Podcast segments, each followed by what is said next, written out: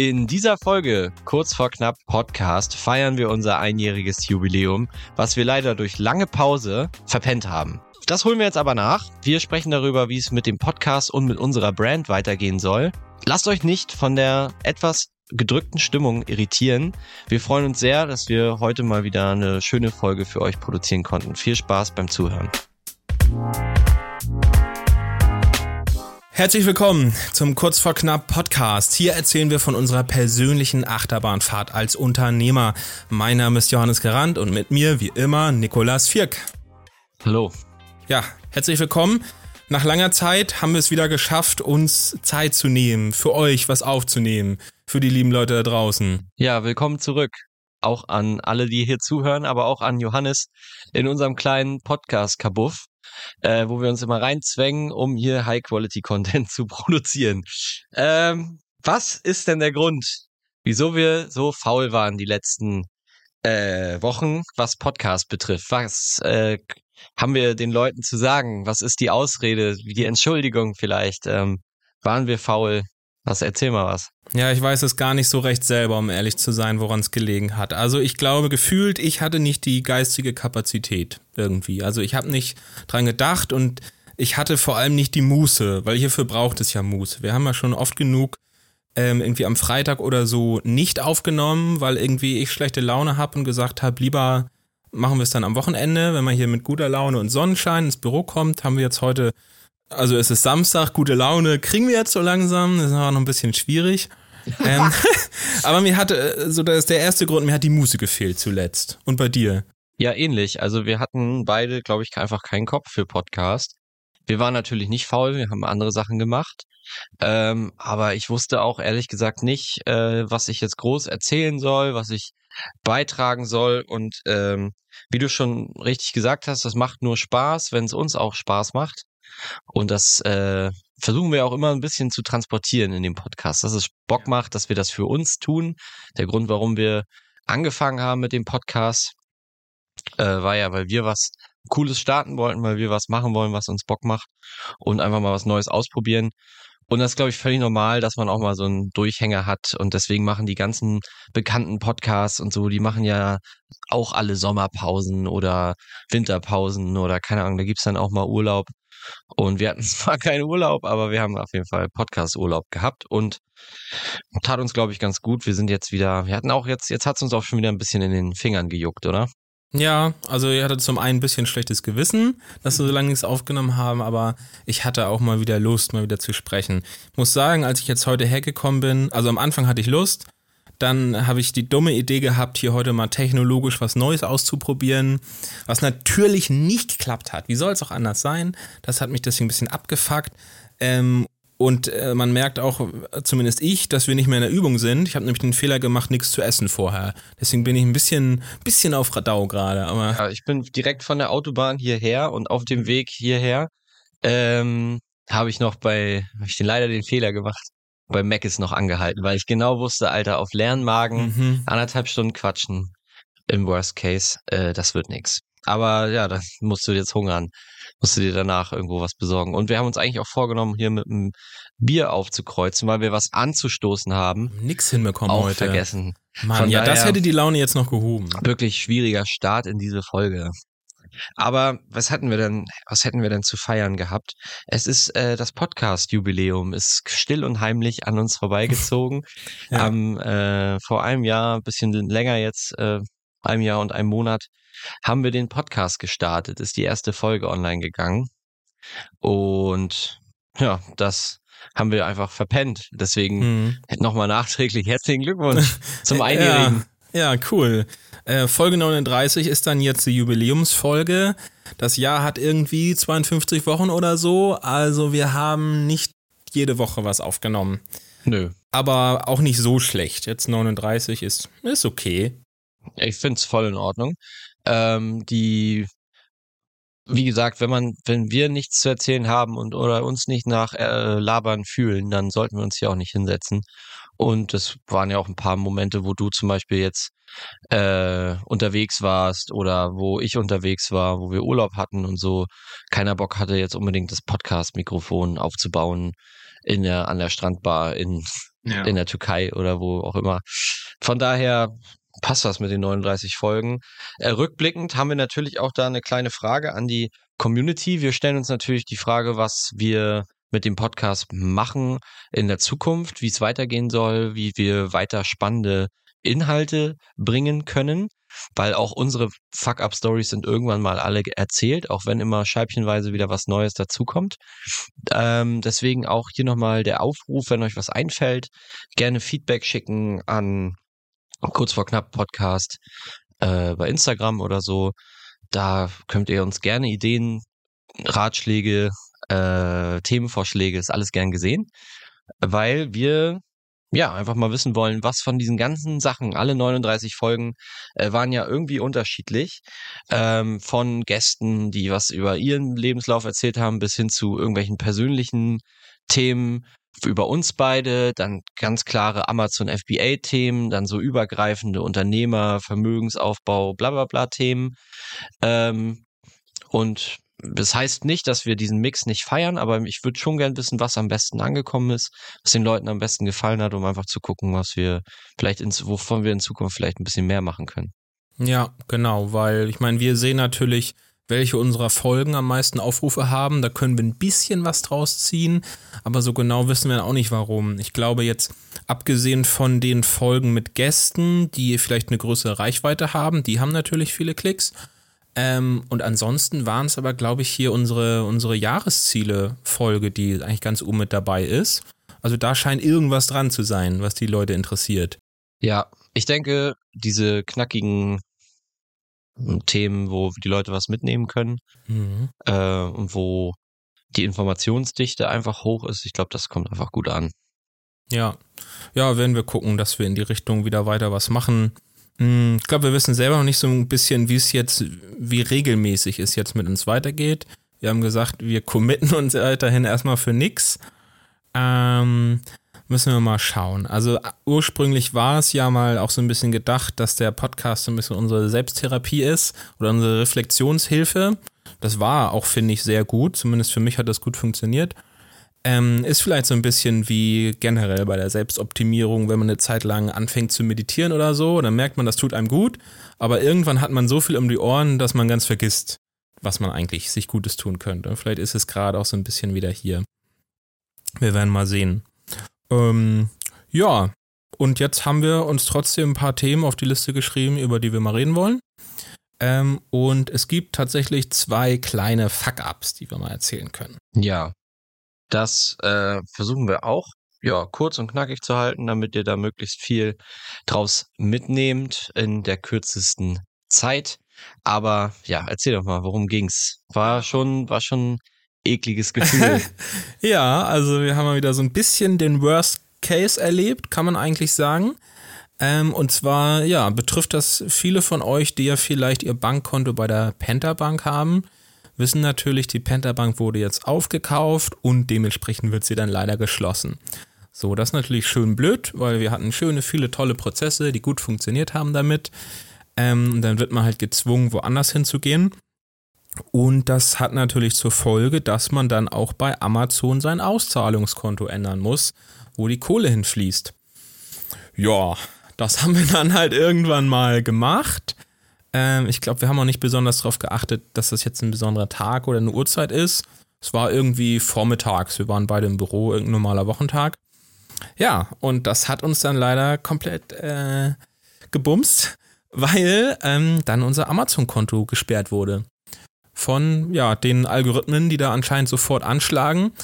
Was in erster Linie ich schon mal völlig bescheuert finde, weil um dieses Konto zu ändern, musste ich ungefähr jeden Sicherheitsriegel entriegeln, den es gibt. Also irgendwie Passwort, Zwei-Faktor-Authentifizierung, nochmal ein SMS-Code, glaube ich, und weiß ich nicht, noch dreimal im Kreis tanzen, damit es überhaupt passieren konnte. Hm. Und dann wird das Ding danach trotzdem einfach pauschal weggesperrt von den verfickten Algorithmen. Ähm, ja, und dann wurde also unser Konto gesperrt. Ähm, und irgendwie ja, sind dann verschiedene Dinge passiert. Unter anderem wurde das Konto dann auch in den Urlaubsmodus versetzt, was dann wohl dazu geführt hat, dass alle unsere Produkte auch offline gegangen sind. Ja, die Kontosperrung führt auch dazu, dass die Produkte offline sind. Ja. Aber das, die eigentlich gesperrt war es ja nur kurz. Aber mhm. danach sind ja noch andere Sachen passiert. Also wie war der Ablauf? Also ich glaube, wir haben es geändert. Dann gab es eine böse E-Mail und auf einmal kann keiner mehr ins Seller Central rein. Genau, stimmt. Es konnte sich auch keiner mehr einloggen. Also, ja, also, und, also Vollkatastrophe. Man ist einfach ausgesperrt und hat keine Ahnung, was passiert. Wir haben natürlich äh, alle Hebel in Bewegung gesetzt, äh, überall Panik gemacht, ob das jetzt die AMC Hackers äh, Gruppe war oder so und halt äh, unsere Mitarbeiter bzw. Account Manager da auch drauf losgejagt und alle irgendwie Sturm geklingelt beim Seller Support. Hm. Mm, wo dann ja uns nicht so wirklich weitergeholfen werden konnte. Mhm. Typischerweise, ja. Irgendwie, um die Story kurz zu machen, am Ende des Tages haben wir alles wieder frei bekommen auf den regulären Weg, was dann Amazon so an E-Mails verschickt und sagt, hier, Ihr Konto wurde gesperrt, Sie können Folgendes tun. Das haben wir dann irgendwann getan und so hat es dann auch geklappt, ohne irgendeine Sonderlösung vom Support oder so. Was wir nur hätten tun müssen, äh, wir hätten einfach ein bisschen eine ruhige Kugel schieben müssen, vielleicht zumindest mal eine Stunde abwarten müssen, weil diese verschiedenen Systeme, die da bei Amazon ineinander greifen, man muss dann ja sein Passwort ändern, man muss dies machen und das bestätigen und nochmal jeden Sicherheitsmechanismus, den es nur gibt, irgendwie einmal machen, um zu beweisen, dass alles in Ordnung ist. Und diese Systeme bauen alle aufeinander auf und brauchen eine Zeit, bis die sich aktualisieren. So dass man dann immer, man drückt den einen Knopf und dann kommt man danach immer auf eine Fehlerseite. Dann geht das irgendwann, kommt man wieder ein Stückchen weiter im Freischaltungsprozess, kommt wieder eine Fehlerseite. Dementsprechend haben wir natürlich auch Panik geschoben, weil wir dachten, okay, das ist auf jeden Fall nicht in Ordnung. Und dann weiter in Support genervt und so. Aber die Lösung wäre einfach gewesen, eine Zeit lang zu warten, noch zwischen den einzelnen Schritten. Und dann kommt, kriegt sich das auch wieder ein. Ja. So. Was noch rausgeflogen ist, sind die Benutzer. Wir hatten ja, haben ja verschiedene Benutzerberechtigungen erteilt. Da sind irgendwie zwei, drei Benutzer rausgeflogen.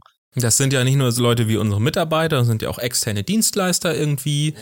So, was natürlich auch nervig ist. Weil man die dann erstmal wieder neu verifizieren musste und so und neue Berechtigungen erteilen musste. Und bis das dann alles ging, war schon, ja, war schon mindestens zwei Tage um wieder, bis das alles wieder da war. Und das war schon nervig, weil die werden ja dann auch, wie gesagt, müssen ja verifiziert werden, mit Adressnachweis manchmal sogar. Und das dauert. Und das war natürlich ein kleiner Fuck-up, weil wir uns super in die Hose geschissen haben. Was ist denn nur passiert? Was geht denn ja. jetzt mit unserem Konto? Aber und wir hatten ja auch keine Wahl. Wir mussten das Konto ja ändern, weil wir rausgeworfen wurden von der Penta-Bank. Der allergrößte Joke ist ja, dass es immer noch nicht geändert ist. Dass wir danach in die Kontoeinstellung reingeguckt haben und es ist immer noch das alte Auszahlungskonto drin. Genau, und das wurde wieder rausgelöscht, das neue Konto. Was ich ja vorher schon, also ich hatte es ja theoretisch korrekt war es eingegeben und deswegen wurden wir erst gesperrt, weil es geändert wurde oder versuchte Änderung, aber nee, es war eigentlich schon, es war korrekt geändert. Soweit war ich nämlich noch drin und dann sind wir danach rausgeflogen. So, und dann war das also auch raus. Das heißt, der ganze Bums war umsonst ähm, und wir haben es jetzt halt noch auf der To-Do-Liste. Wenn die Zeit reif ist und wir uns danach fühlen. Ist die Pentabank noch da? In dem Moment, wo sie nicht mehr da ist, äh, ja, haben wir dann das Problem. Aber so lange werden wir es jetzt versuchen äh, noch rauszuzögern und dann ein paar Tage, bevor es dann nicht mehr geht, rauszuzögern, dann das nochmal versuchen zu ändern. Ja, vielleicht nochmal dazu, bei welcher Bank sind wir jetzt und zu welcher Bank wollen wir final vielleicht. Äh, ist ja auch so ein Ding. Warum ist die Penta Bank so geil? Die ist halt günstig, sie ist äh, flexibel, man kann Unterkonten erstellen, so viele wie man eigentlich möchte.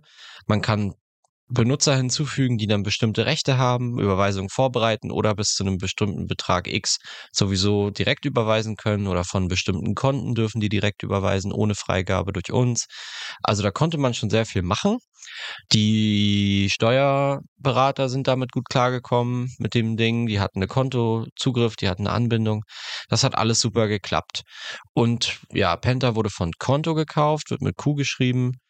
Konto, oder wenn man, nee, eigentlich ich denke, man spricht schon Konto ja. aus einfach, ja. Ähm, ist immer lustig, wenn man sagt, ich brauche noch die Konto, Kontoauszüge. Ja. Das ist so ein dummer Name. Also erschießt euch, nein. Ähm, Und die, ja, die, die Bank ist auf jeden Fall scheiße. Wir haben erst gedacht, okay, das ist, kostet ungefähr das Gleiche, aber dann haben wir so ein bisschen, waren so ein bisschen versteckte Kosten, die man nicht so sehen konnte. Genau, weil wir müssten halt ein Modell bei denen wählen, um unsere bisherigen Anforderungen auch nur weiterführen zu können, was dann halt 100 Euro kostet im Monat, ja. was absurd ist. Also eine kleine Steigerung hätte ich in Kauf genommen von mir aus, nehmt halt mein Geld, aber 100 Euro ist absurd. Was haben wir bei Penta bezahlt? Ja, es waren am Ende ungefähr 35 Euro und da hatten wir aber auch schon acht Unterkonten ungefähr. So, also das war top. Ähm, und Konto ist jetzt halt so ein blöder allgemeiner Finanzdienstleister, wie sie alle gerade aus dem Boden sprießen, halt für die ganzen Selbstständigen, die dann da ihre Rechnungen erstellen können und das alles all in one, was halt uns nichts bringt als ein halt vernünftiges für uns komplett Unternehmen. sinnlos. Äh, auch, dass man da, klar, ist toll, dass man da die Belege anhängen kann an jede Buchung und so, aber welcher Wichser macht das? Das macht doch niemand. Und dass man dann da auch Erinnerungen rausschicken kann an Mitarbeiter, die ihre Belege noch nicht an ihre Überweisungen getackert haben da online. Also es hat ganz viele tolle Funktionen, die uns halt nichts bringen. Und es hat die essentiellen Dinge, die wir wollen, hat es, aber nur für teuer Geld. Genau, und viele gute Dinge, die wir vorher hatten, wurden uns weggenommen, weil die einfach nicht drin sind. Und das sind so kleine Sachen wie zum Beispiel, wenn wir eine Überweisung auf unser Konto kriegen, die versehentlich von einem Kunden direkt auf unser Bankkonto kam, der aber eigentlich sie an einen anderen Zahlungsdienstleister überweisen müsste dann gab es bei Penta gab's einen Knopf, jetzt zurückschicken. Und dann musst du nur einmal drücken und nochmal bestätigen, ging das Geld zurück. Ja, dann gibt es jetzt nicht mehr den Knopf. Musst du halt ganz manuell eine Überweisung machen. Ist eine kleine Sache. Aber nervt. Aber hätten sie halt reinprogrammieren sollen, die blöden. Ja, okay. Äh, Alternative wäre jetzt, äh, haben wir noch nicht getestet, aber wäre jetzt, wir checken jetzt die First Bank aus, die nehmen aber aktuell keine Kunden an, ne? Ja, das ist der Mist, genau, haben mit den Steuerberatern gesprochen, mit welchen Konten könnt ihr gut arbeiten und sagen sie, abgesehen von den klassischen Banken, die wiederum sehr schlechte Funktion haben, und nach teuer. jetzigen Ansprüchen und teuer sind, ja, gibt es, sagen sie halt, nur die First Bank funktioniert, die ja irgendwie die coole Brand ist von der Deutschen Bank. Ähm, ja, und dann dachten wir, dann machen wir das, aber die nehmen halt keine Kunden an, weil die zu viele Anfrage haben. Ich weiß dann auch warum, nämlich, wenn alle anderen bei Penta rausfliegen. Aber das probieren wir jetzt mal, ob die uns demnächst reinlassen, hoffentlich. Und dann wären die wohl eine ganz gute Option, auch von den Kosten her. und so. Okay. Ja. Fuck-up Nummer zwei, den wir mitgebracht haben, um im Speed hier zu bleiben. Genau, ist auch wieder einer, für den wir leider absolut nichts können, wie das häufig so ist. Wir können jetzt nur darauf reagieren und versuchen, den Bums wieder gerade zu ziehen. Ähm, und zwar, ja, unser Shopify Store, der ja bisher immer so nett mitgelaufen ist und immer ein bisschen Geld abgeworfen hat, ähm, haben wir ja das Fulfillment der Bestellung, wird ja durch Amazon durchgeführt auch. Der Einfachheit halber, ne? Genau, richtig, weil das irgendwie cool ist. Ja, und jetzt hat Amazon sich dann ja irgendwie entschieden, hier steht seit dem 15. Mai, ähm, ihre Multichannel-Fulfillment-Gebühren saftig zu erhöhen. Ich habe jetzt die Prozente nicht im Kopf. Sind die Versandgebühren, also die normalen FBA-Gebühren auch nach oben gegangen.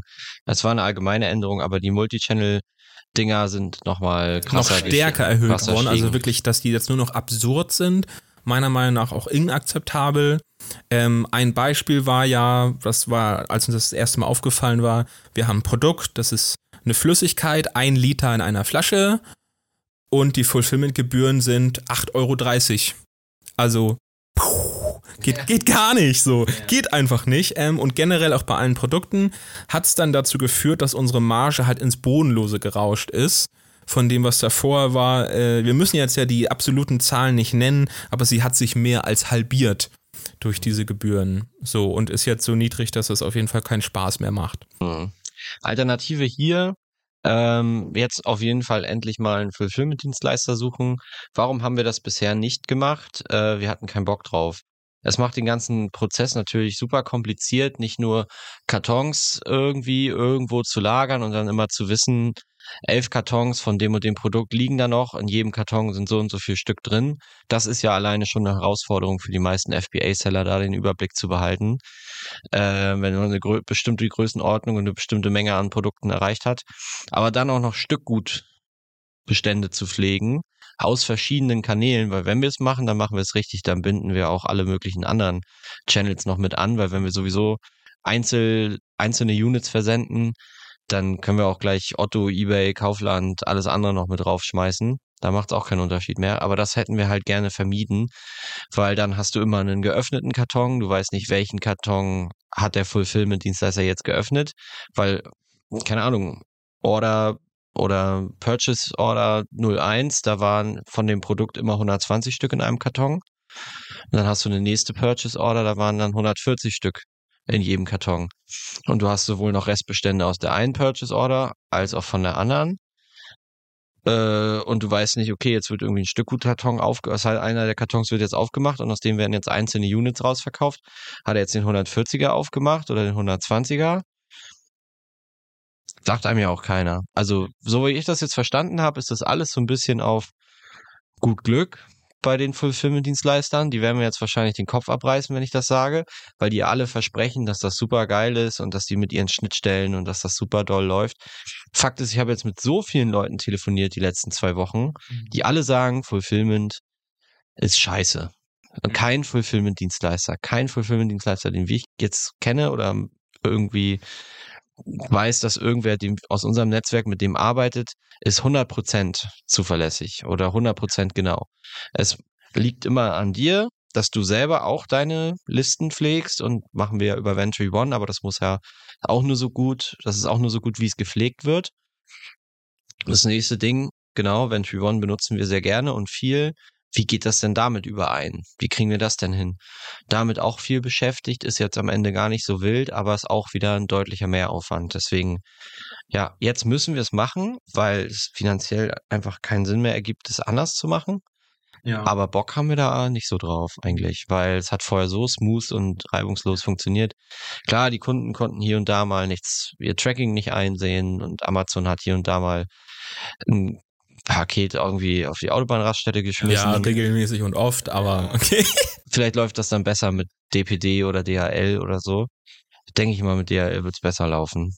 Aber ja, aber gut, das schlucken wir jetzt den Frosch, ähm, sowohl weil es finanzielle Sinn ergibt, aber auch allein, weil es mich, weil es mich abfuckt. Ich finde es frech, die Gebühren. Ich finde es einfach nicht mehr in Ordnung. Das ist äh, gegen die gute Sitte. Da muss man auch mal auf den Tisch hauen? Das mal auch auf den Tisch hauen. Ja, boom. Und aber sagen, nee, nicht mit uns. Nee. Könnt ihr euch abschminken, genau. Also jetzt kriegt jemand anders unser Geld und es wird hoffentlich ein bisschen ähm, besser und ja, hat so ein bisschen ja auch, was da auch mit reinspielt, ähm, mit unserem aktuellen äh, 3PL-Lager sind wir auch nicht mehr so zufrieden. Den Namen müssen wir ja nicht nennen, aber die haben einfach zu oft bewiesen, dass sie nicht zuverlässig sind. Ist so. Wir haben ja auch mit denen ja, oder Feedback dass, gegeben. Dass die auch, dass das auch so, so das Ding ist, dass es so ein bisschen ja, sich unterscheidet von dem, was haben wir im System. Ah, es sollen noch vier Kartons da sein. Dann lagerst du vier Kartons aus, machst den Auftrag in JTL rein, kriegst du eine E-Mail zurück, ja, können die nicht ausführen, sind nur noch zwei Kartons da oder null. Ja. Das kann halt nicht sein, weil ich habe den Track Record. Ich weiß ganz genau, wann ich was mhm. abgebucht habe. Dann geh bitte ins Lager und guck nochmal. Und das passiert halt leider regelmäßig, dass dann da, ah oh ja, wir haben doch noch was. Und was sind da drin? Ja, 80 Stück. Nee, da sollen aber 160 drin sein. Ja, wie kann das denn sein?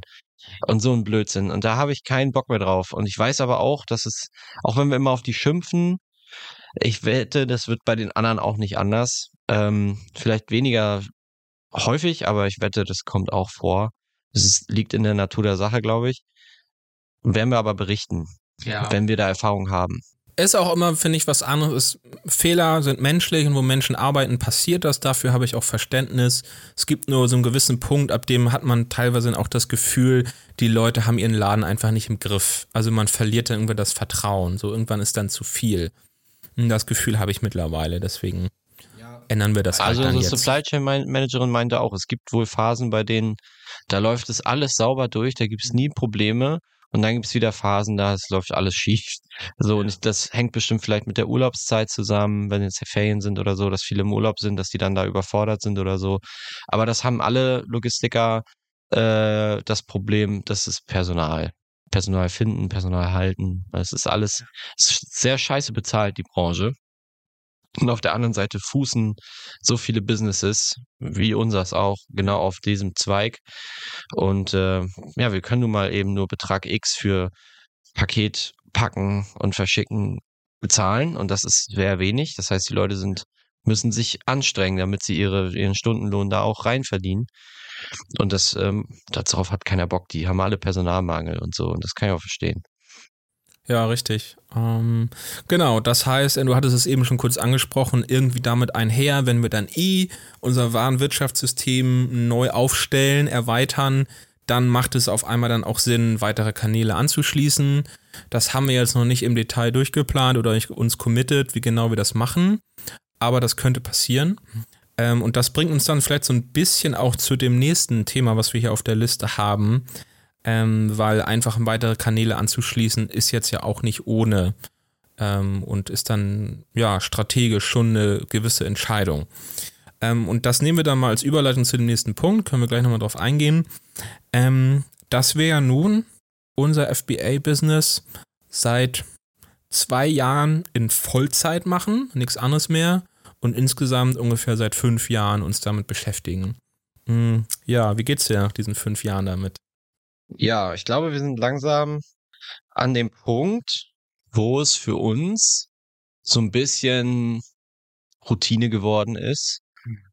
Ähm, und so ein bisschen, ja, also ich glaube, jeder Seller kann sich noch dran erinnern, wie das war, als man das erste Produkt online geballert hat und dann die ersten Verkäufe reinkommen, von denen man nicht wusste, dass es deine Schwester oder deine Mutter ist äh, oder dein bester Freund, der da mal so nett war und das mal bestellt hat sondern das erste Mal echte organische Verkäufe machen, das erste Mal ein Ranking sich angucken, das erste Mal gefunden werden in der Suchergebnisseite.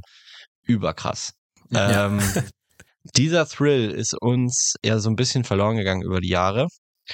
Ähm, wie glaube ich, das ist jedenfalls für mich so. Und das merkt man jetzt, finde ich, auch gerade sehr stark. Wir haben jetzt die letzten Monate, oder die letzten drei Monate haben wir jeden Monat ein Produkt gelauncht. So, da kam jedes, jeden Monat kam da was und das wird auch nicht aufhören. Da kommen jetzt auch dem, das Jahr über jeden Monat immer ein, zwei Produkte online. Äh, das ist nur noch Routine, das ist nur noch Abarbeiten. Es funktioniert so gut, das System, was geil ist, weil wir können mehr Geld draufschmeißen und es mhm. kommt am Ende wieder auch zurück und noch mehr Geld oben, noch mehr Geld raus. Und wenn, solange man noch gute und profitable Produkte findet, aber unsere Produkteliste ist lang, kann man ja so sagen, ähm, von daher, es ist Routine. Es funktioniert, es ist alles geil. Und es macht auch Spaß, immer weiter neue Produkte zu machen und so. Aber es ist halt auch fucking immer noch mal das Gleiche, wie man das, wie man es schon die ganze Zeit gemacht hat. Und ähm, da fehlt mir persönlich auch so ein bisschen der Anspruch. Das heißt, mh, mm, ja, ich merke auch, dass ich einfach ein bisschen zu sehr in dieser Bubble bin und auch ein bisschen zu, äh, zu sehr mich drauf verlasse, dass es also ein bisschen auch faul geworden bin und so ein bisschen lustlos auch, mhm. äh, weil es mich nicht mehr so catcht. Oh ja, gut, nochmal ein Produkt, nochmal 15.000 Euro Umsatz, ja, cool. Okay, erzähl mir was Neues, weißt du, das ist halt irgendwie. Ja, ist halt so ein bisschen äh, was, du hattest das so gesagt, am Anfang so das erste Produkt, man findet sich das erste Mal. Und von dieser Art Meilensteine gab es ja immer noch ein paar mehr über die Jahre. Es gab auch in den letzten also ja, wir hatten davon irgendwie dann, ob es dann ist, das erste Mal einen fünfstelligen Tagesumsatz zu haben. So klar, da hat man sich gefreut. Ob es dann ist, das erste Mal 100.000 Umsatz im Monat zu machen. Ob es dann mal ist, 200.000 zu knacken. Ja, haben wir auch gehabt. Hat sich auch gut angefühlt.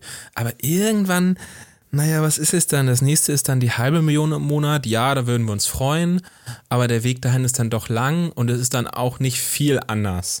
ja, also, es ändert halt überhaupt nichts an dem, was man täglich tut. Wir würden weiterhin stetig das Gleiche machen wie bisher auch. Und äh, da haben wir, glaube ich, für uns ganz klar entschieden, dass das noch ein Weilchen gut geht. Ist jetzt nicht akut oder so, aber es ist so irgendwie muss da mal was passieren jetzt. Also entweder äh, muss sich an dem Business ganz krass was ändern oder wir beide müssen uns aus dem Business zurückziehen und was komplett anderes mal machen, um mal wieder irgendwie mal wieder neu herausgefordert zu werden und dass wir auch nicht verblöden und so eine Inselbegabung entwickeln, mhm. dass wir nur noch FBA können und drumherum alle Opportunities und alle anderen Businessmodelle, die so äh, an einen rangetragen werden, immer strikt ablehnen und alle Möglichkeiten, die es sonst noch so gibt, abweisen und da nicht, nicht drauf reagieren können, weil wir die ganze Zeit unseren, unsere Routine, unseren Film weiterfahren wollen da. Und das sind gerade so ein bisschen die Sachen. Ich glaube,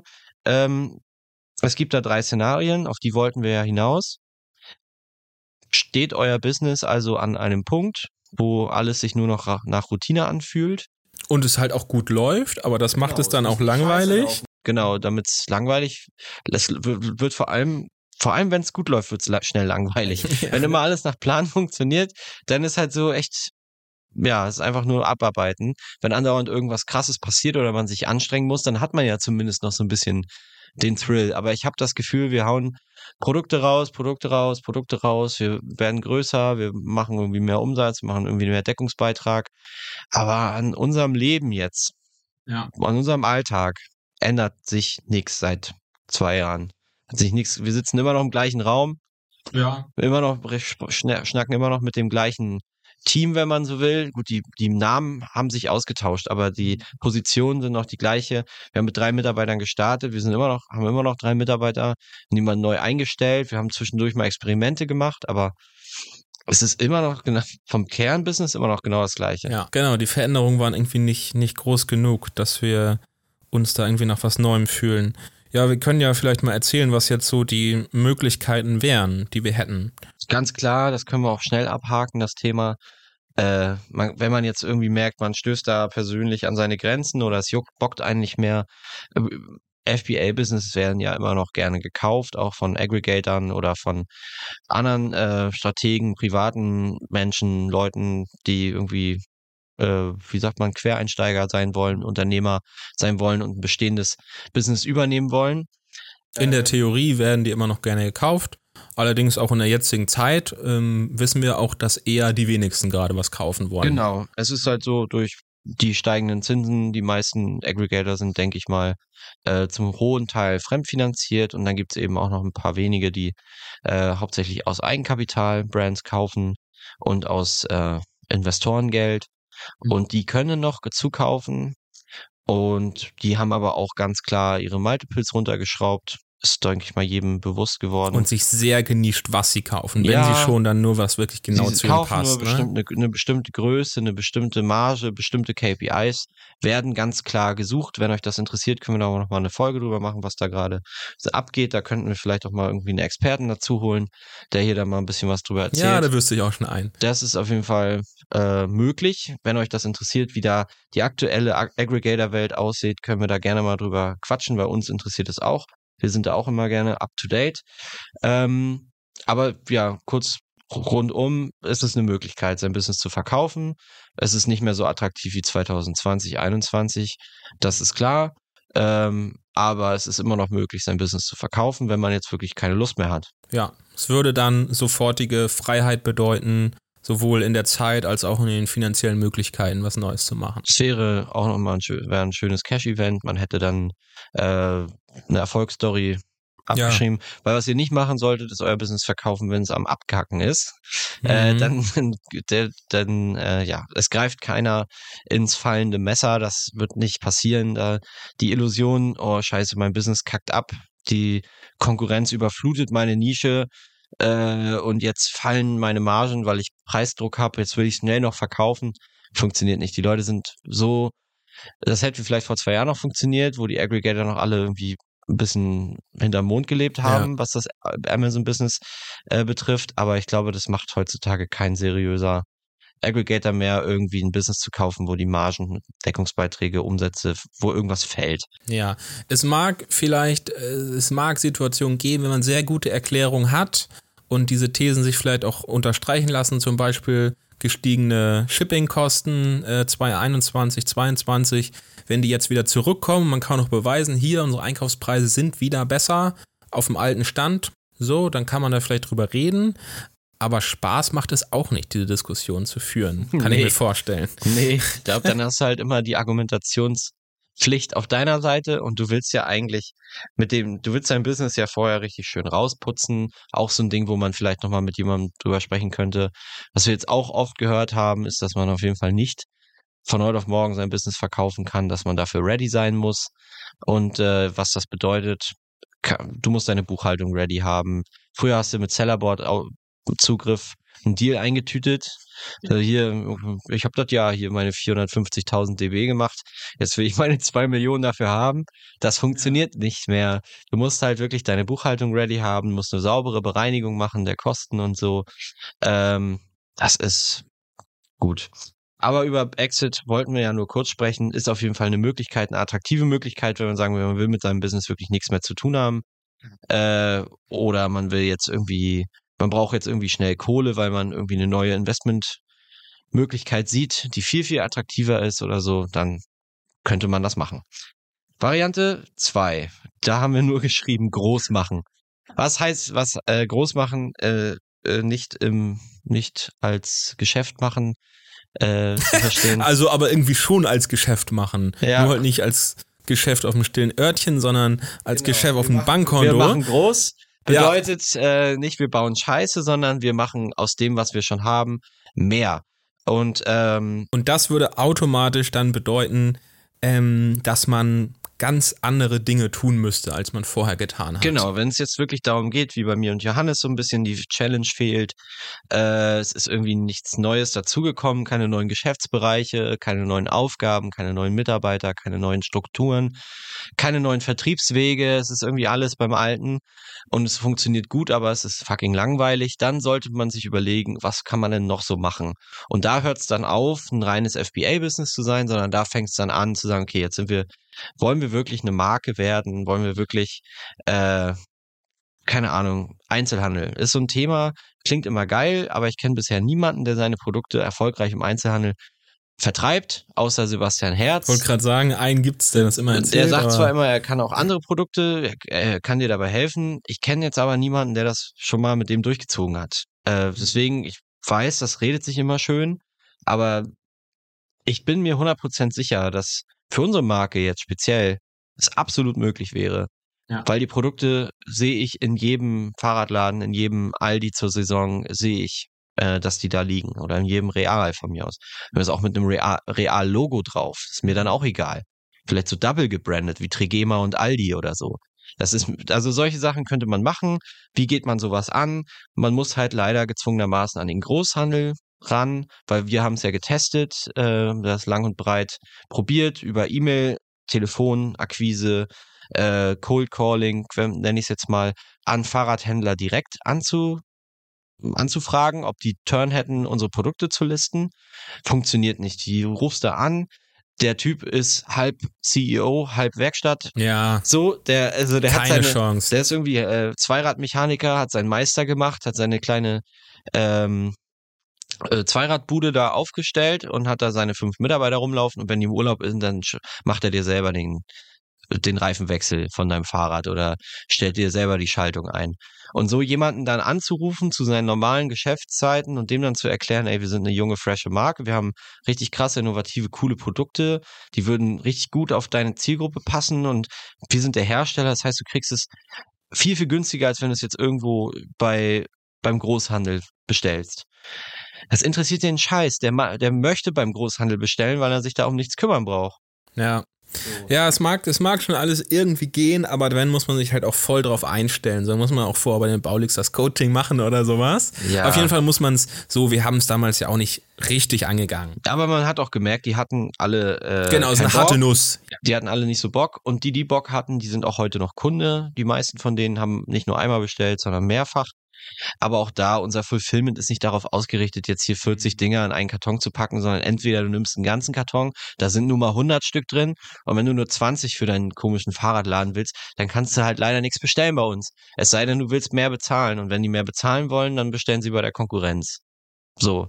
Weil dann wissen sie, woran sie sind und nicht bei irgendeinem Online-Dullis wie uns.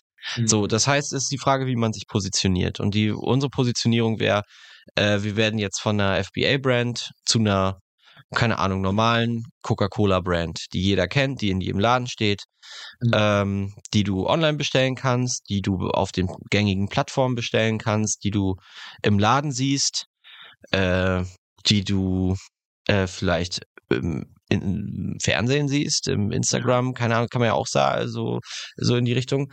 Ähm, vielleicht nicht Coca-Cola, vielleicht eher so Fritz Cola, eher so eher so lokal äh, auf Deutschland bezogen. Aber das wäre jetzt so der andere Step. Das heißt, ja. neue Vertriebswege erschließen, ähm, an neue Kanäle anbinden, äh, auf Messen gehen, B2B Akquise, Sales machen, äh, sich bei den großen Großhändlern listen lassen, höhere Bestellmengen in China Es wäre ein ganz anderes Game. Es würde auf jeden Fall alles extrem hoch skalieren. Komplettes also, Fulfillment umstellen. Ja.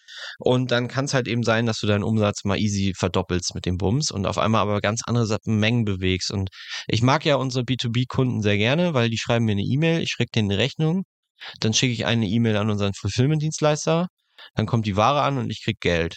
Und dann habe ich mit drei E-Mails 500 Euro verdient oder 1000 Euro oder ich glaube, das krasseste, was wir mal verdient haben, war, glaube ich, an einem B2B-Ding irgendwie 2000 Euro, 2200 Euro mit drei E-Mails.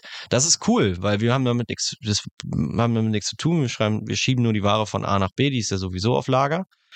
Und dann ist das alles easy. Aber ähm, das wäre dann natürlich mit mehr Aufwand verbunden, wenn man sowas, solche Events häufiger, solche Sales häufiger machen wollen würde, müsste man sich ja eine große Kundenstamm aufbauen, mhm. den man dann selber alle betreut. Oder man macht es eben über den Großhandel und hat dann nur zwei, drei Großhändler, an die man verkauft. Die nehmen direkt fette Mengen ab und für einen richtig beschissenen Preis. Wir haben ja auch schon mit welchen gesprochen. Ähm, äh, ich weiß hier mit, wie hießen die, Messingschlager, hatten wir mal Kontakt. Mhm. Ähm, die hatten ja Bock mal was bei uns zu bestellen in größeren Mengen. Den haben aber unsere Preise nicht geschmeckt. Äh, und klar, wir haben ja auch noch nicht die Einkaufspreise von unserer Seite her. Die ja. Produktionskosten für unsere Ware ist ja auch noch nicht auf Einzelhandel, auf Großhandel ausgelegt. Also wir bestellen ja immer noch nur so unsere kleinen E-Commerce-Mengen. Wenn sich der Demand auf einmal verdoppelt, verdreifacht, weil es in jedem Fahrradladen unsere Marke gibt, dann ist es nochmal ein ganz anderes Game. Und dann können wir auch höhere Mengen bestellen und können wir den Großhändlern noch andere Preise geben. Ja. Hängt alles miteinander zusammen. Ja, und in diesem Kontext muss ich sagen, da kommt bei mir auch wieder das Feuer hoch. Da hätte ich Bock. Also klar habe ich Bock, meine Sachen zu sehen, irgendwo, wenn ich in Aldi reingehe und so, das ist cool. Aber auch wenn ich einfach nur sehe auf der Straße, ich sehe jeden Tag mindestens 100 Fahrräder irgendwo, die an mir vorbeifahren. Wie viel davon haben unsere Produkte dran? Fast keins. Das ist immer noch die absolute Ausnahme. Und die haben aber alle das Fahrrad, wo unser Zubehör sehr gut zu passen würde. Und daher, der Markt ist noch riesig, den wir überhaupt nicht bedienen. Also da liegt unendlich viel Kohle. Das ist auch nicht nur verdoppeln, sondern das ist wahrscheinlich ein sehr, sehr, sehr Vielfaches von unserem bisherigen. Also groß machen würde, würde schon gehen, wahrscheinlich. Würde, könnte man schon genau, machen. Genau, wäre halt nochmal ein komplett anderes Game. Man müsste alle Prozesse dann so umstellen, dass das auch möglich ist. Aber man könnte auf jeden Fall mit einem vernünftigen Fulfillment-Dienstleister schon mal anfangen. Das, ja. das gehen wir sowieso an, das Thema. Und dann könnte man alles weitere drumherum bauen, dass man dann auf Messen fährt, Kontakte klar macht einen Messestand baut, äh, Leuten die Produkte zeigt. Weil ich glaube, unsere Produkte sind immer noch sehr nischig. Es hat immer noch keiner so auf dem Schirm, dass es das überhaupt gibt. Deswegen siehst du es auch so selten. Und die paar Leute, die sich dann auf Amazon verirren und äh, die richtigen Suchwörter eingeben, finden dann was. Aber das ist wahrscheinlich nicht der Großteil. Also die Leute, die so die solche Fahrräder fahren, wie wir sie bedienen, haben, glaube ich, keinen Plan, was es da draußen alles noch an tollen Produkten gibt, mit denen sie ihr, ihr Fahrrad äh, besser äh, fit machen für die nächste Ausfahrt. Genau. Aber sie werden es wissen, wenn sie es sehen im Laden. Wenn der Verkäufer bei BOC oder bei in irgendeinem anderen Fahrradladen bei Decathlon oder was weiß ich wo äh, denen das mit aufquatscht und denen erzählen, guck mal, hier gibt's was richtig Geiles, das muss ich wirklich noch mit dazu kaufen. Ja. Kostet nur 30 Euro mehr und dann nimmst du gleich mit. Äh, hast du, weißt du, so nach dem Motto, ähm, so wie das unsere Partner, wenigen Partner, mit denen wir ja schon arbeiten, ja auch schon tun, die ja teilweise unsere Produkte an den Fahrrädern vormontieren, ja. damit der Kunde äh, dann ist, macht seine Probefahrt mit dem Teil dran, mit unserem, mit unseren Produkten am Fahrrad, kommt dann wieder und dann sagt der Fahrradhändler so, soll ich Ihnen das noch abnehmen oder wollen Sie das gleich mitnehmen? Ach, das ist gar nicht dabei? Nee, nee, das, das ist extra. Ja, ja, nee, dann nehme ich das mit. Und dann ist es halt, das ist No-Brainer so. Dann kostet das 15 Euro und dann haben die das dran und dann freuen die sich. So, und äh, genauso müssten das die großen Fahrradläden unserer Meinung nach auch machen. Ja. Auf der anderen Seite, wenn unsere Produkte wirklich so geil und individuell und äh, innovativ wären, warum sind die denn noch nicht auf uns zugekommen?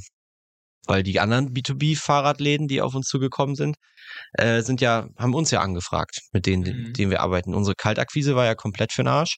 Da ist, glaube ich, nur ein Kunde draus geworden. Aber die vier, fünf äh, Stammkunden, die wir sogar sowieso so jetzt haben, die sind ja alle auf uns gekommen, weil die Kunden aktiv danach gefragt das haben. Das wollte ich nämlich gerade sagen. Ich glaube nämlich, die meisten, die wissen halt einfach nicht, dass es uns gibt. Die wurden alle durch ihre Kunden darauf aufmerksam gemacht. Ähm, Also, das würde schon. Ich würde es auf jeden Fall mal testen. Ich würde auch mal 10.000, 15.000 Euro für einen Messestand ausgeben. Das ist leider das, was es kostet, wenn man einen vernünftigen Messestand haben will, der vier, fünf Quadratmeter groß ist, wo man auch mal ein bisschen was ausstellen kann. Ja, das wäre ein Fahrer drauf. Das wäre dann nicht größer als unser Gabuff hier, aber Messestände sind super teuer. Es sei denn, wir sagen, wir committen uns und bauen das selbst, aber wo ist dann der unternehmerische? Nee, wir lassen das Design, wir lassen das von Profis machen. Dann fahren wir auf äh, 15 Fahrradmessen, die es in Deutschland über das Jahr verteilt gibt. Zeigen jedem Fahrraddulli, der vorbeikommt, der irgendwo eine Werkstatt im letzten Kuhdorf hat, was wir krass für krasse Produkte haben. Und wenn da nicht mindestens 20 oder 30 neue Kontakte draus werden, weiß ich auch nicht. Ja, aber dann hätten wir es wieder versucht. Wir hätten wieder was Neues, wir wären wieder heiß auf viele Sachen, müssten Leute einstellen. Es wäre so, das, da würde es uns wieder kitzeln.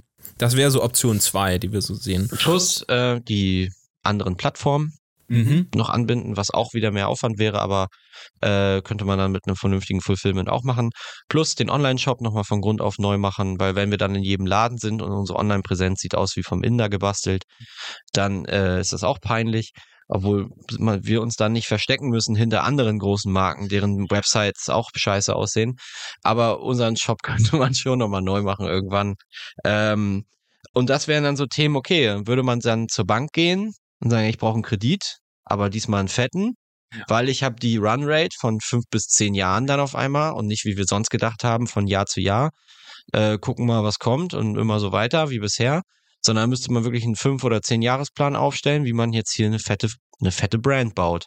Und parallel einen Produktentwickler einstellen, der dann weiter neue Produkte auf den Markt schmeißt.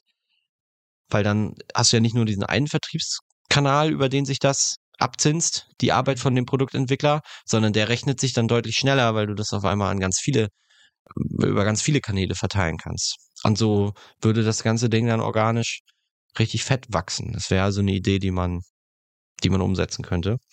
Da müsste man aber auch sich entscheiden, das Ding noch wirklich ein paar Jahre zu machen. Mhm. Da müsste man sich sicher sein, dass auch die Nische für einen, für einen passt, dass man sich dafür da reinhängen will und wirklich auch dann wieder 40, 50 Stunden die Woche arbeiten will, so wie am Anfang, als man gestartet ist. Weil man, am Anfang muss man sich in neue Themen immer selbst reinarbeiten. Am Anfang werden die sich noch nicht rentieren. Und das heißt mehr Arbeit für uns. Genau, und da wäre dann der Motivator auch nicht das Geld. Das Geld kommt dann von alleine, da können wir uns dann gar nicht gegen wehren. Aber das, was wir, wir würden wieder was aufbauen. Wir würden wieder was hinstellen, auch wieder mal was Besonderes, was von mir aus auch in unserer FBA-Szene auch was Besonderes wäre. So und generell. Wir hätten auch unseren Familien mal wieder was Neues zu erzählen. Statt nur, ja, läuft noch bei Amazon, ja, läuft noch. Ja. Das ist so das aktuell bei mir. Ja, voll bei mir auch. Mir wird's langweilig. Wenn Leute mich fragen, und läuft's noch? Meine Oma fragt mich immer, kannst du noch von leben? Das ist immer geil. Da sage ich immer, ja, meine Rechnung kann Gerade ich noch, so. Nein, meine Rechnung kann ich noch bezahlen, alles gut. Nein, aber ähm, ja, ist genau, genau das. Also läuft noch, ja, läuft noch. Und mehr gibt's halt auch nicht zu erzählen. Weil alles, was wir denen erzählen könnten, was wir so die letzten Monate gemacht haben, juckt die nicht. Aber wenn du denen dann erzählst, oh, unsere, unsere neue Kollektion von Produkt XY ist demnächst bei Aldi zu sehen, dann denken die, oh, mein Sohn ist bei Aldi. Ja. Ja. Guti, ähm, und dann gibt's ja noch eine dritte Option. Das ist so ein Mischmasch aus Exit und ähm, nicht Exit. Es wäre so, mh, mm, ja, eine Mischform. Genau, man könnte vielleicht es spitz formulieren zu sagen, wir würden vom Unternehmer nochmal eine Stufe weitermachen und wir würden nämlich vom Unternehmer äh, eher nur noch Inhaber sein, so ein bisschen ähm, weil wir nämlich den Großteil der Unternehmertätigkeiten dann abgeben würden, indem wir nämlich einen Geschäftsführer einstellen würden, von mir aus einen COO, wenn man es so nennen will. Hm, genau, man würde selber nur noch strategisch arbeiten und würde dann jemanden haben, der unser kleines bestehendes Team managt und weiter neue Produkte raussucht, noch weiter Wachstum voranbringt, das, was wir eigentlich machen. Äh, was uns noch operativ auf den, was noch auf unseren Schultern liegt, ist ja Produktrecherche, Pro Sourcing und Marketing. Diese drei Themen könnte man dem Typen dann hinschieben, wenn der dann irgendwann nach einem halben, dreiviertel Jahr so weit ist, dass er genauso arbeitet, wie wir arbeiten würden, äh, würde das Business also genauso weiterlaufen, wie es jetzt bisher weiterläuft, äh, wie es bisher lief. Das heißt, langsam wachsen, aber stetig, keine großen Experimente, einfach nur weiter kontinuierliches Wachstum. Der neue Team, das neue Teammitglied wäre dann vielleicht beteiligt auch an den Produkten, die er einführt, über eine prozentuale Fee am Deckungsbeitrag oder vielleicht sogar mit Firmenanteilen. Kann man ja alles überlegen, damit der dann auch ähnlich incentiviert ist wie wir. Und wir würden es eher als ja eine Cash-Cow dann hinstellen und sagen, okay, das Ding läuft jetzt weiter, wir haben damit nicht so viel zu tun. Und ähm, der führt das einfach, das Ding. Und wir quatschen zweimal die Woche mit dem und müssen nicht mehr mit unserem Team quatschen, sondern der hat jetzt den Hut auf und macht das. Und da ist, glaube ich, sehr, sehr schwer, eine Person zu finden, der man vertraut und auf die man auch Lust hat, weil das wäre ja dann unser Nummer eins Ansprechpartner. Und auf der anderen Seite ist es auch schwer, sich selber so zu beschneiden, wenn man jetzt die ganze Zeit die Gewinne, weil wir würden ja dann Gewinne auscashen wollen auch, also Renditen erwirtschaften. Ja. Und damit würde man sich ja auch ein bisschen selber limitieren. Klar könnte man das alles finanzieren, aber das jetzige Umfeld ist ja nicht so geil für Finanzierung. Aber zwei, drei Jahre weitergedacht, wenn das Geld wieder nichts kostet und man einfach nur bei der Bank anruft und sagt, ich brauche mal, dann kann man auch die Gewinne easy rausziehen, ohne dass man dem Unternehmen jetzt schadet, meiner Meinung nach. Hm. Ja, das ist dann die Frage, ob man das dann will, wie aggressiv man dieses Baby dann noch wieder mit neuer, frischer Geldenergie versorgt, wenn man selbst da gar nicht mehr eng dran ist. So. Ähm, genau, und hätte dann ja den Grund, warum wir machen das auf Autopilot, weil wir dann uns wieder auf was anderes konzentrieren könnten. Was auch immer das ist, aber ich meine, Ideen haben wir beide, so, die Listen irgendwie sind lang und dann würden wir uns halt was gut überlegtes holen, was uns wieder von vornherein Feuer bringt und was vielleicht auch schon ein bisschen weiter gedacht ist, als wir unserem FBA-Business geplant haben. Und da war ja damals nur das Ziel, mal davon leben können. Dann waren vielleicht mal die Ziele 100.000 im Monat machen.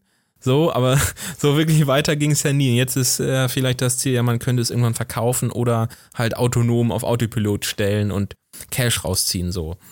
Ähm, genau ja, gibt es dazu noch, noch was zu sagen? Willst du. Es gibt halt, wie gesagt, ich glaube, das sind halt die drei Szenarien, was du machen kannst, wenn du keinen Bock mehr auf dein Business hast, um das jetzt mal so zu formulieren. Ja. Also kannst du es weghauen, du kannst es verkaufen, dann bist du halt raus, hast einmal Kohle gesehen, deinen Erfolg quasi abgesichert. Was musst du dafür erfüllen? Dein Business muss sehr stabile Zahlen haben, damit es für irgendwen interessant ist. Es muss, du musst Produkte haben, die internationalisierbar sind, wo dann ein Aufkäufer auch noch Potenzial drin sieht. Du darfst also keine Marke verkaufen, wo du sagst, die ganze Nische gehört mir schon. Dann kauft's keiner. Oder ich bin schon in allen Marktplätzen, ich bin schon in allen Ländern. Fehlt so ein bisschen dann die Wachstumsperspektive für einen Aggregator. Das heißt, die Marge muss stimmen, ähm, Portfoliogröße muss stimmen. Jetzt auch nicht, selbst wenn du 500.000 dB machst, von mir aus im Jahr, wenn du das mit 500.000 Produkten machst, ja, ist halt ist scheiße, ne? Ich habe also ich glaube kein Aggregator kauft eine Brand, die Handcreme in 200 verschiedenen Farben und Größen verkauft. Das ist halt langweilig so. Das will glaube ich auch keiner haben und ist sehr spitz und sehr ist nicht diversifiziert. Aber ja, also nicht zu viele SKUs, aber auch nicht zu wenig. Gute Margen, äh, Internationalisierbarkeit der Produkte, eine gutes eine gute Brand, Story, ein zusammenhängendes Portfolio und dann könntest du deine, dann könntest du, wenn du Glück hast, mit einem halbwegs akzeptablen Multiple dein Business weghauen. Variante 1. Ja. Downside davon, du bist dann halt danach raus ähm, und musst dich, ja, was ist noch die Downside von einem Exit? Keine Ahnung. Du hast danach halt, fällst du erstmal in ein Loch, hast gar nichts mehr. So. Vielleicht, ja. Äh, sei denn, ja, musst dich erstmal wieder, musst dir was Neues suchen, so groß machen. Hätte natürlich die krasse Upside, wenn man wieder neues, irgendwie groß machen kann auch bedeuten, dass man sich einfach neue, neue Challenges setzt im Unternehmer, in Unternehmen selbst. Das heißt, mit dem bestehenden Unternehmen die nächsten Milestones jagt. So.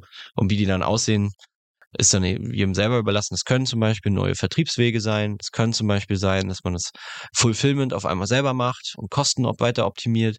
Es könnte sein, dass man sich eine neue Nische vorknöpft, dass man jetzt nicht nur Fahrradprodukte, sondern auch Autoprodukte macht oder Motorradprodukte. Oder wenn du jetzt äh, Trinkflaschen verkaufst, dann machst du nicht nur Trinkflaschen, sondern fängst jetzt auch einfach auf einmal an mit Werkzeug, machst auch eine neue Brand, dass du dir neue Herausforderungen suchst, neue Challenges einfach mit dem Wissen, was du jetzt schon hast, das Kerngeschäft weiterlaufen lassen und dann drumherum dir neue Challenges suchst. Das wäre es für mich. Und am Ende ergibt sich ein großes, noch besseres Bild. Downside ist natürlich, du musst dir A, den Arsch wieder richtig aufreißen. Falls du es dir vor ein bisschen gemütlich gemacht hast, äh, sehen die Zeiten dann wieder anders aus.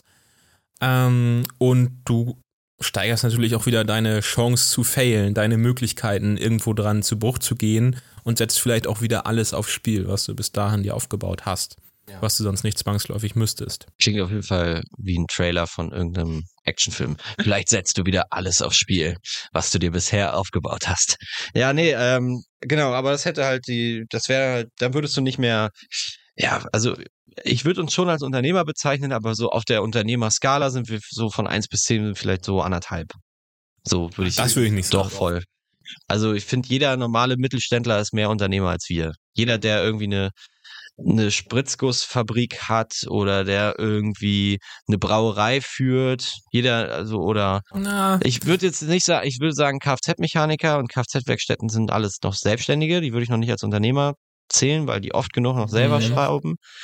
Aber so auf alles, was man schon Unternehmer nennen darf, da sind wir meiner Meinung nach noch auf einem sehr, sehr niedrigen Level, also im unteren Viertel, würde ich sagen, was auch Umsatz und so betrifft. Na gut, das sehe ich anders. Ja, okay. Wann sagst du, wo siehst du uns denn? Ganz ehrlich, also ähm, ja, auf einer Skala von 1 bis 10, pff, also mindestens oberhalb von 5, ganz klar. Äh, von mir aus eine 6 oder eine 7. Warum? Ich, ich, glaube, du unterschätzt das manchmal, wie sehr unser Business auf Autopilot läuft. Also Wachstum ist nochmal ein anderes Thema. Das meine ich nicht, das meine ich nicht, das meine ich nicht. Ich meine äh, von der Unternehmensgröße. Ja, das hat für mich aber nichts mit Unternehmersein zu tun. Überhaupt also, nicht. Struktur des Unternehmens also hat für mich damit zu tun. Ja, gut, okay. Also wie sehr wir Unternehmer sind, das, ja, okay, wir sind, wir fühlen uns schon sehr als Unternehmer. Aber was unser Unternehmen ist, im Vergleich zu anderen Unternehmen und das nicht, also ganz fern von irgendwelchen Branchen und so, sondern einfach Unternehmen generell, mhm ist, sind wir doch immer noch ein Furz. Äh, also von der Größe. Von der Größe und ja, von, okay. von dem, ja, was ja. wir unternehmerisch geleistet haben oder was, was wir für einen Impact auf die Welt haben. Also ich finde, jeder, jeder Zuliefererbetrieb für, für, für, für, für VW oder so ist, die irgendwelche Sensoren, äh, irgendwelche Scheibenwischer, keine Ahnung, irgendein so Blödsinn herstellen für irgendwelche Autos, wo irgendwie 200, 300 Leute arbeiten, die irgendwie drei, 400 Millionen Euro Umsatz im Jahr machen. Das sind für mich richtige Unternehmen. So. Und unser Ding ist in meinem Kopf immer noch ein Garagenverkauf.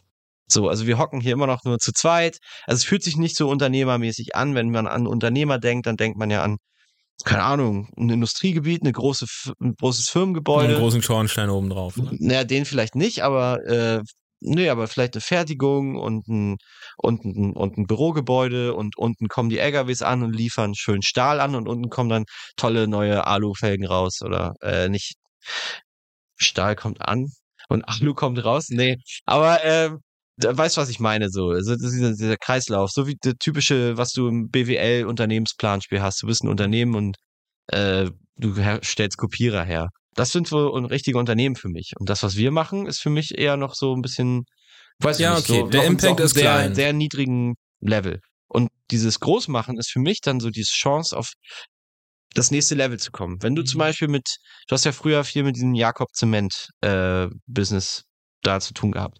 Die sind ja Baustofffändler. Ja. Die finde ich zum Beispiel richtig krass. Die haben ein sehr geiles Geschäftsmodell. Die haben mehrere, 500 Mitarbeiter. 500 Mitarbeiter, mehrere Standorte. Die sind irgendwo, versuchen die was Besonderes in ihrer Nische zu sein. Irgendwie versuchen die was besser zu machen als alle anderen Baustoffhändler. Weil das ist nicht einfach, du kaufst jetzt hier irgendwie eine Palette Holz, sondern wo wir, wo wir jetzt zum Baumarkt fahren, sondern die beliefern ja Großbaustellen, die beliefern ja Bauunternehmen und so.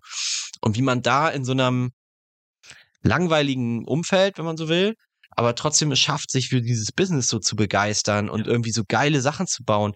Das ist für mich ein, ein Vorzeigeunternehmer. So, ähm, weil der hat wirklich was Großes aufgebaut. Äh, der hat sich, hat seinen Standort erweitert. Klar, wir verkaufen auch deutschlandweit, aber wir verkaufen halt in einem ganz anderen Maßstab. Wenn der einen Sale macht, freut er sich über 100.000 Euro Auftragsvolumen. Wenn wir einen Sale machen, haben wir 30 Euro verdient oder 30 Euro Umsatz gemacht. So, weißt du?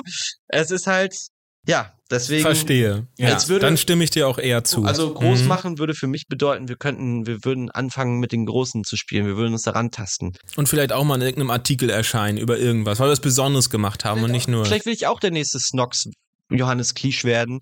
Und meine Socken sollen jetzt auch nicht nur bei Amazon gelistet werden, sondern vielleicht auch bei Zalando oder so. Mhm. Vielleicht finde ich das cool, wenn Zalando sagt, ey, wollen wir nicht euren, eure Marke ist geil, wir wollen eure Produkte. Oder wenn jetzt irgendein der Zweiradhandel auf uns zukommt und sagt, hier, äh, wir sind Großhändler, eure Produkte sind geil, lass mal im großen Maßstab machen.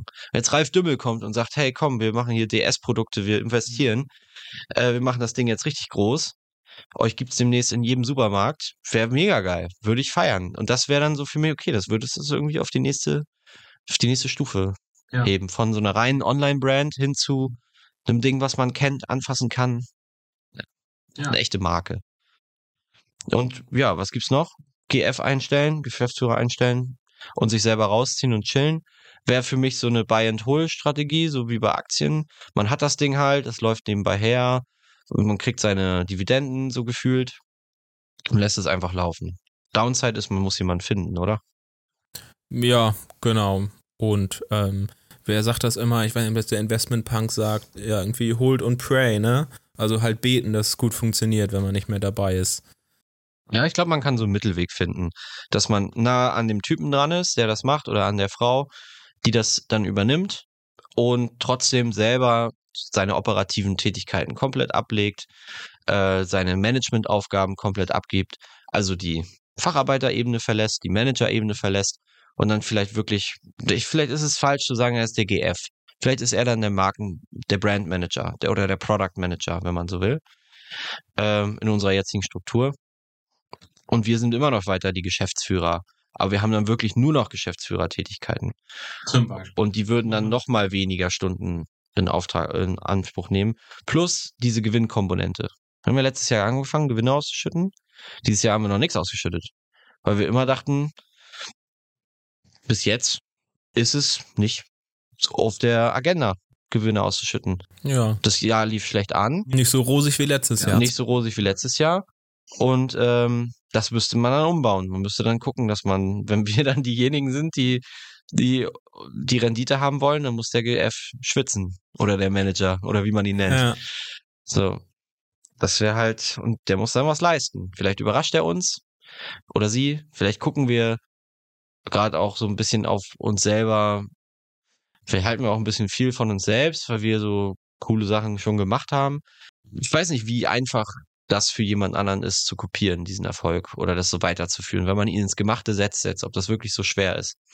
Oder ob es nicht vielleicht doch relativ einfach ist, jemanden zu finden, der nicht hinterm Mond lebt, der vielleicht auch schon ein bisschen Erfahrung hat und dem man einfach eine bestehende Struktur gibt, in der er arbeiten kann. Ich glaube, dann können ma- manche Leute richtig krass Potenzial entfalten, wenn nicht sogar mehr als wir, weil wir das alles so für selbstverständlich sehen und die Möglichkeiten vielleicht gar nicht, gar nicht sehen. Weil ich sehe das immer bei den MC-Hackers, wenn da irgendein Newbie ist und der checkt dann erstmal, was das für eine Bandbreite an Infomaterialien gibt, was es für eine Bandbreite an Wissen gibt, fühlt sich derjenige, glaube ich, doch direkt sicherer und kann direkt viel mehr Performance auch auf die Straße bringen. Also würde ich gerne mal ausprobieren, die Möglichkeiten. Vielleicht jetzt nicht mit dem Business, vielleicht mit einem nächsten. Aber ähm, wäre für mich auch eine Option. Für dich eher nicht so, ist nicht so da. Ist nicht meine Favorite, aber wie gesagt, ich sehe auch das Führen wieder und wir können da nochmal ausführlich drüber diskutieren. Ja, und wir werden äh, in der nächsten Zeit da weiter drüber sprechen und dann werden wir irgendwie so ein bisschen mal eine, irgendwann eine Entscheidung treffen, wie dann der Weg weitergeht, damit wir hier langfristig weiterhin happy und erfüllt sind, weil sonst können wir auch als Angestellter irgendwo arbeiten und unser Gehalt kriegen wir auch woanders, wenn wir Ja, lustlos sein nee, das wollen. ist, geht's also. nicht. Aber es, man merkt jetzt so ein bisschen aus der Folge, hört man auf jeden Fall raus, finde ich. Es, mit dem Podcast sind wir uns unsicher, wo es hingehen soll. Mit dem Business sind wir uns unsicher, wo es hingehen soll. Es ist gerade ein sehr seltsamer Schwebezustand. Der Podcast, der anfängliche Thrill war so weg. Wir wussten nicht mehr, worum uns.